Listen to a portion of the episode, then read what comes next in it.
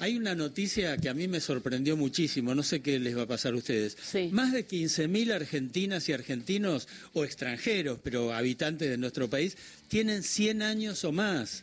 O sea, es una cosa muy especial. eh, porque superan en 30 años la expectativa de vida promedio argentina, que es de 70. Y otra rareza, al llegar a los 100, vaya premio que, que les dan, sus nombres son borrados del padrón electoral, ya no figura más el padrón electoral. Vas a ver por qué, ¿no? Y bueno, hay que hacer un trámite para que vuelvan a ese lugar. Y se estima, chicos, escuchen esto, para el 2040, 42 mil personas que van a alcanzar esa edad. ¿Les gustaría a ustedes eh, tener 100 años? Yo contesto primero, a mí no, A mí si llego bien, sí.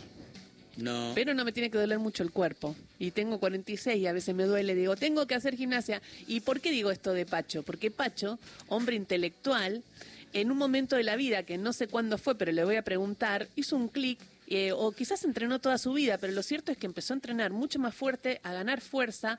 Se sabe que en la adultez es importante ganar fuerza, no solamente caminar. Caminar está bien porque es cardio, mantenés el, corazón, pero lo importante es también hacer fuerza porque tenés que mantener los músculos. Y de repente vi a un Pacho Donel bien for- forjido eh, y, y laburando y trabajando la nueva vejez y lo, lo pone en este libro espectacular que se llama La nueva vejez, lo- la mejor edad de nuestras vidas. Bueno, él es médico, psicoanalista, psiquiatra, pero también es escritor, historiador, ha sido funcionario cultural y desde hace tiempo, en lo personal y en su obra, enfrenta la idea de una sociedad construida sobre el- lo juvenil o el juvenilismo. Y está en Pacho línea. O'Donnell. Está en línea del otro lado, Pacho. ¿Cómo estás, Pacho?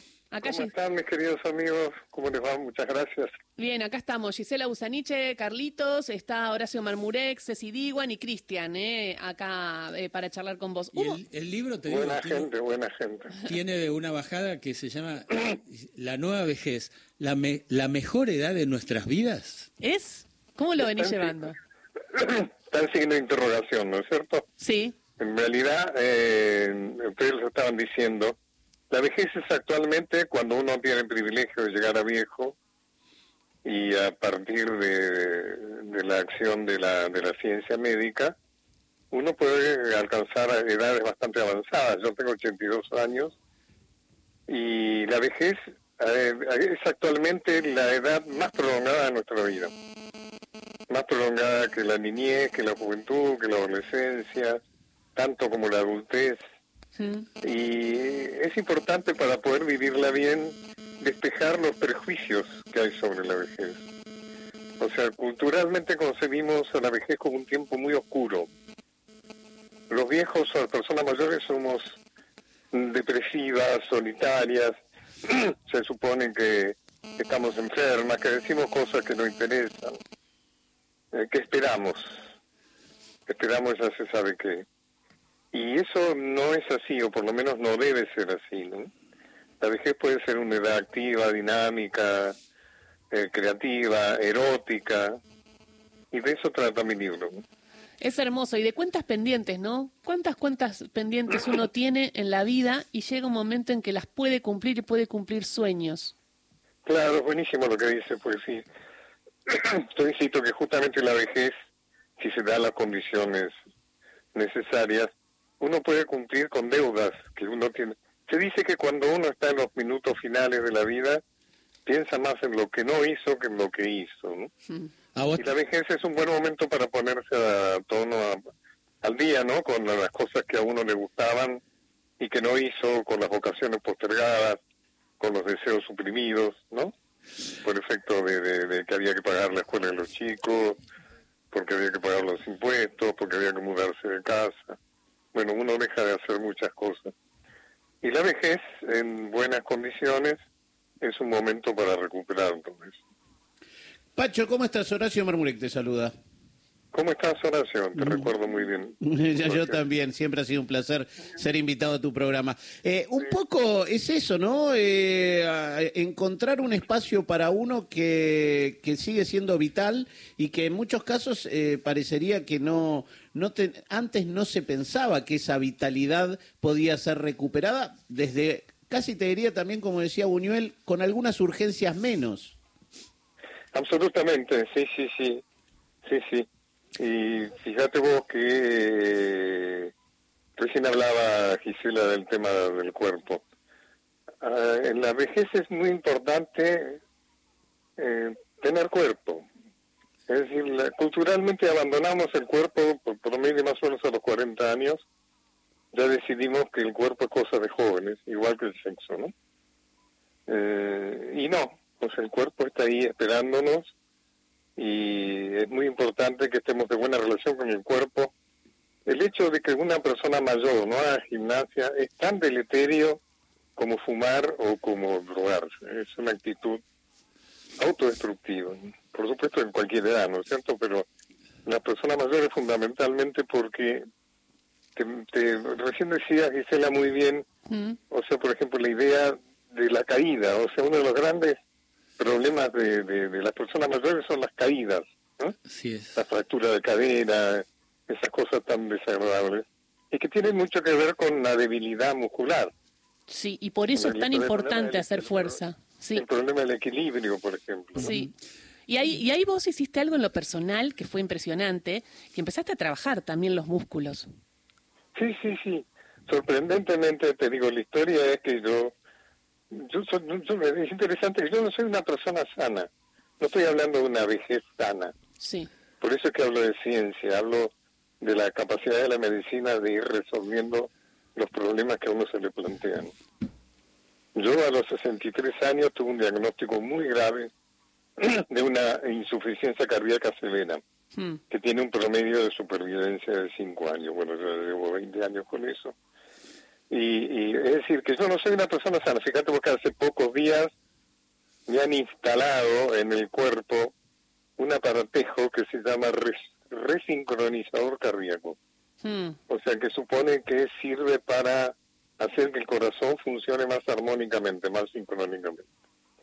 O sea que yo he llegado a mi edad a favor de ir resolviendo problemas de salud creo que en eso es, bueno, recién hablaban de los 100 años. Es, muy fácil, muy pronto vamos a llegar a los 100 años. Pero bueno, digo, me, parece, Pacho, que eh, de alguna manera tu libro lo que desliza es que ya no se puede hablar o que la tercera edad quedó atrás, que ahora hay una cuarta edad que es de 80 a 95 y es probable que dentro de poco exista la quinta edad. Ya existe, ya hay muchas, hay millones de personas en el mundo que tienen más de 100 años, 100 años o más. Ahora, vos planteabas recién la duda y creo que es correcto, en fin. Habría que ver qué personas mayores son las que habitan ese mundo, a la vez que a la vez disminuye la natalidad. O sea que en todo el mundo ha disminuido la natalidad, o sea que cada vez hay menos jóvenes y más viejos y viejas. Eh, el tema es saber cómo son esas personas mayores. Por ejemplo, si se ha podido resolver el tema del Alzheimer, y de otras enfermedades degenerativas, ¿no? Cognitivas. Eh, hay una novela, ¿no? Seguramente la conocen, de Saramago, que se llama Intermitencia de la Muerte, donde la muerte se enoja por la mala fama que tiene y deja de trabajar, entonces la gente deja de morir. Y al principio eso es un factor de alegría, pero luego se le llena el mundo de personas mayores y entonces le piden por favor que vuelva a trabajar, ¿no? Eh, creo que algo de eso hay. Eh, Pacho, te llevo brevemente a, la actualidad, de alguna manera.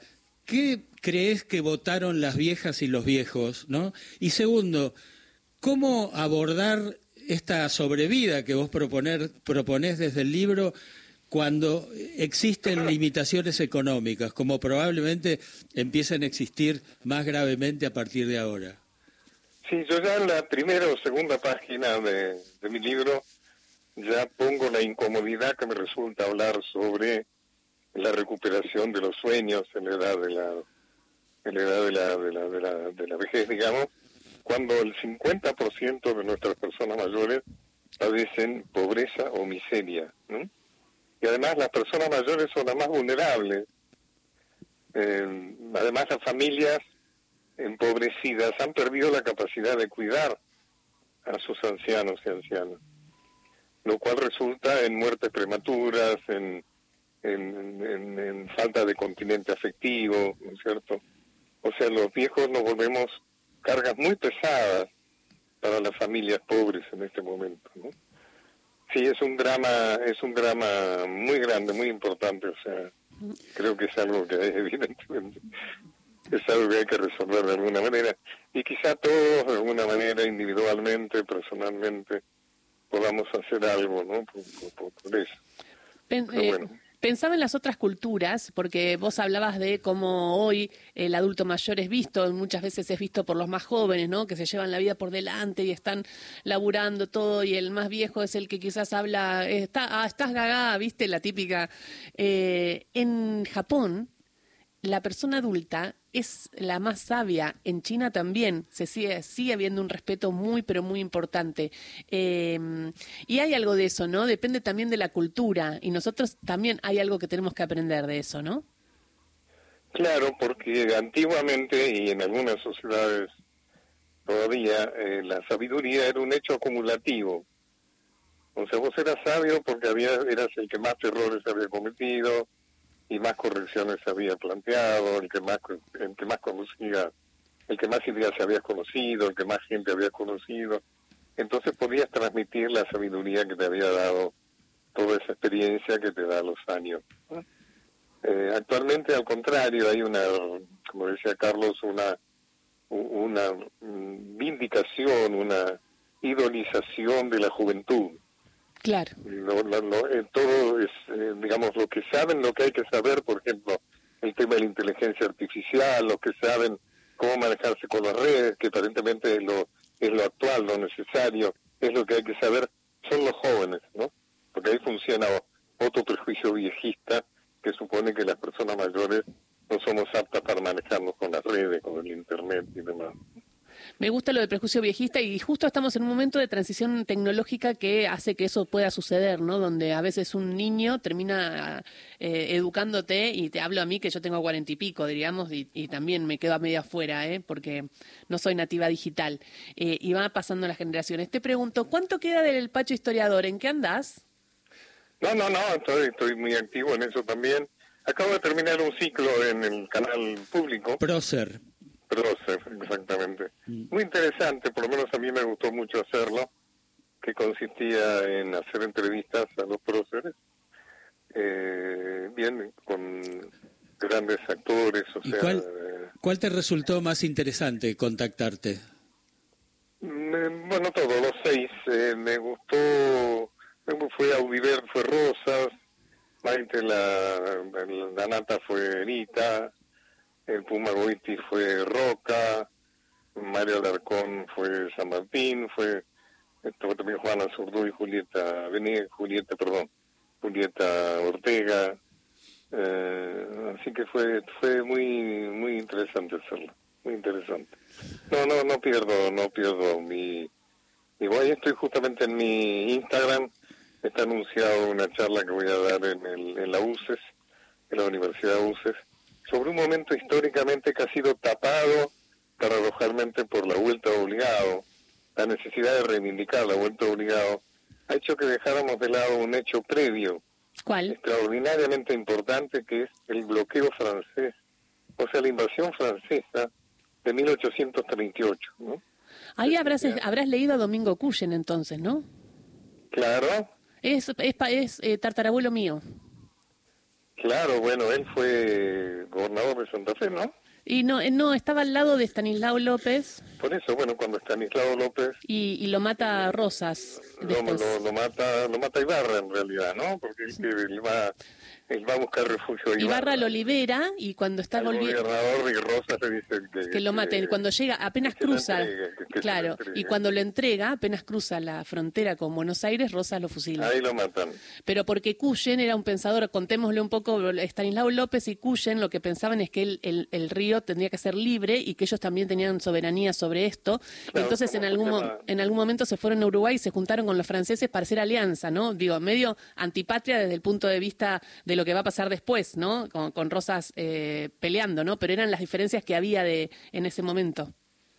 Claro, y es muy interesante porque ese es un momento relacionado con Francia, o sea, no con España ni con Inglaterra, como es la mayoría de los hechos de la historia argentina de su tiempo, sino que Luis Felipe de Orleans, rey de Luis Felipe I, de Francia, decide desarrollar una acción eh, colonial en, en América, que hasta entonces en América del Sur.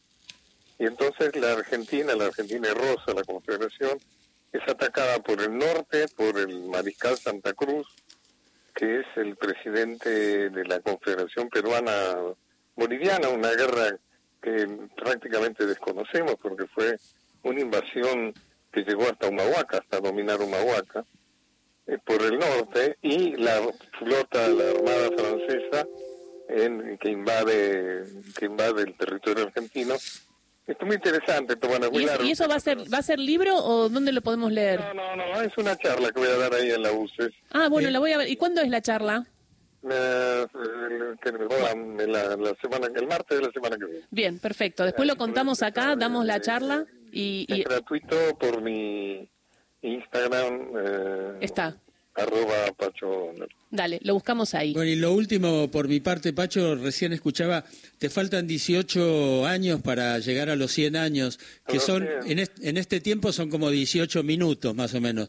Eh, digo, ¿te gustaría llegar a los 100 años? Si estoy como ahora, estoy mentalmente bien, creo que estoy bien, creo que estoy productivo, activo y demás.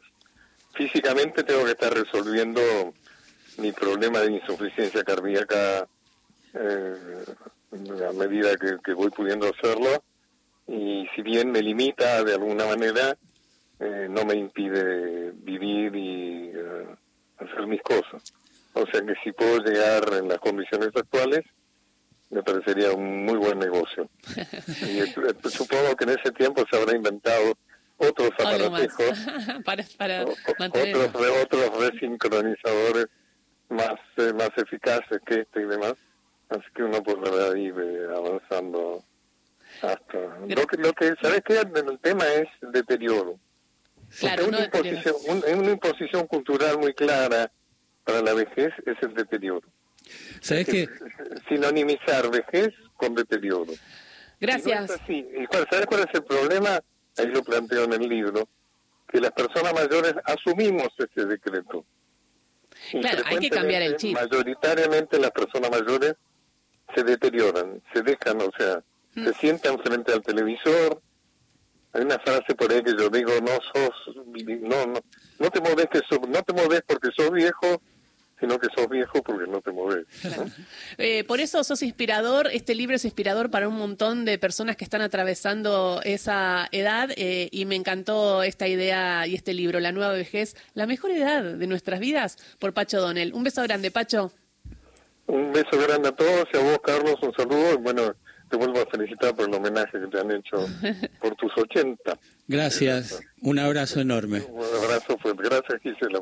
Besos. Eh, ¿Sabes qué? Mucha gente al Alzheimer lo llama el alemán. Sí. Pero también hay otra alternativa, que es otro científico, otro doctor que ha, estudiado el tema, el doctor italiano Franco Deterioro.